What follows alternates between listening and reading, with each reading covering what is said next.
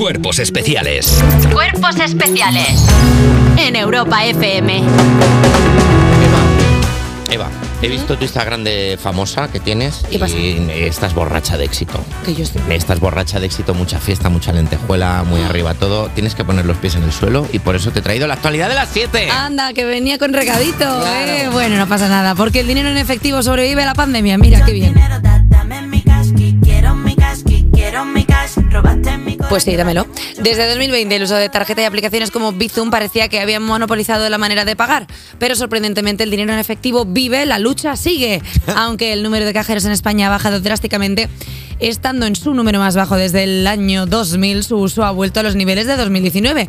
Además se saca más dinero que nunca. Las cantidades que se retiran en una sola transacción son las segundas más altas desde que hay registros con una media de 181 euros. Una cantidad bastante coqueta de decir, porque no es ni 200, no, 181, ni uno más ni uno menos. A ver, yo entiendo que para la generación Z pagar en efectivo es como el trueque, pero tenéis que entender que el dinero en efectivo viene bien, por ejemplo, para las cosas ilegales. ¿Tú quieres una Smith Wesson? ¿Cómo la consigues si no? Tu escopeta recortada, un, comprar un bebé.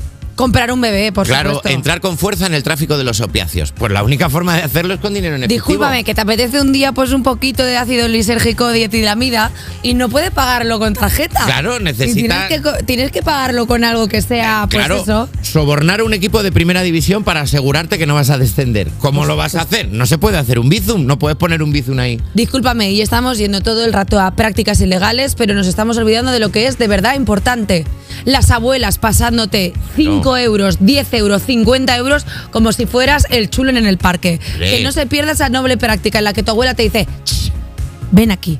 Y tú vas, la miras a los ojos y dices, me va a dar dinero. Porque ya lo sabes. Porque esa santa señora solo te hace para darte dinero, para decirte, oye, hay dentadura. Porque tú juegas con ella muchas veces. Y te la mete en la mano, que te la mete subcutánea la moneda. y te dice que no se entere tu madre ni tu padre, porque sabe que son pobres y que te roban el dinero. Mira a Arancha Sánchez Vicario, le pasó eso, que sus padres le decían la de, dame que te lo guardo yo. Y mira ahora.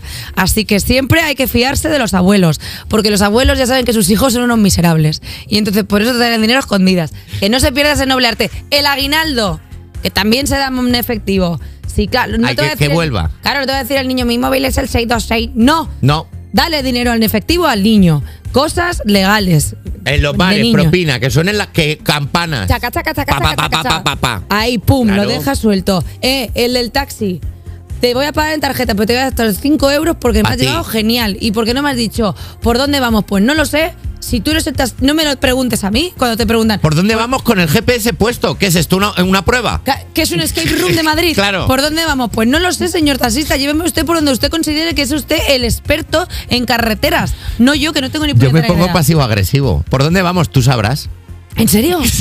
Yo le digo siempre, por donde pueda llamarme más rápido. Y me dice, ¿seguro? Digo, ¿pero por qué no voy a estar segura? O sea, como de repente. ¿Cuál es la otra opción?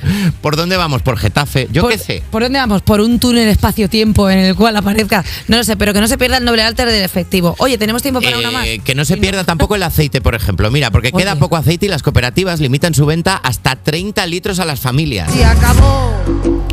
Porque yo me lo propuse y sufrí. La Estoy- feria, Estoy, estoy repicada. Está- ¿eh? me he dado cuenta ahora. la feria de Viver en Castellón ha estado marcada por la escasez de aceite de las cooperativas. Las familias que acudían al evento lo hacían eh, para poder hacerse con aceite para todo el año. Comprar para regalar estas navidades o degustar este oro líquido a un 5% más barato de lo que suele estar en los supermercados. Un 5% que hablando de aceite pueden ser 5.000 euros la botella.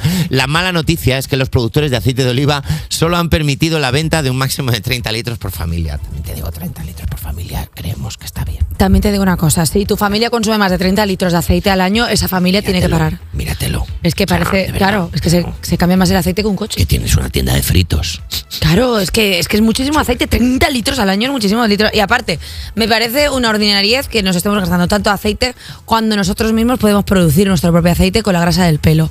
Vuelvo a repetir, hay que, hay que ahorrar, hay que intentar apretarse el cinturón.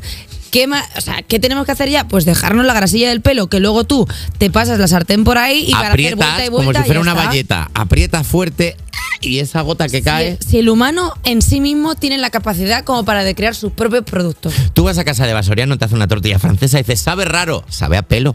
No sabe a pelo. Perdona, yo me, yo, yo me lavo con uno que es de cebolla y es la tortilla con cebolla. No tengo yo la culpa como hilo. Que soy una Maravilloso. orfebre del humor. Y hasta aquí la actualidad de las 7.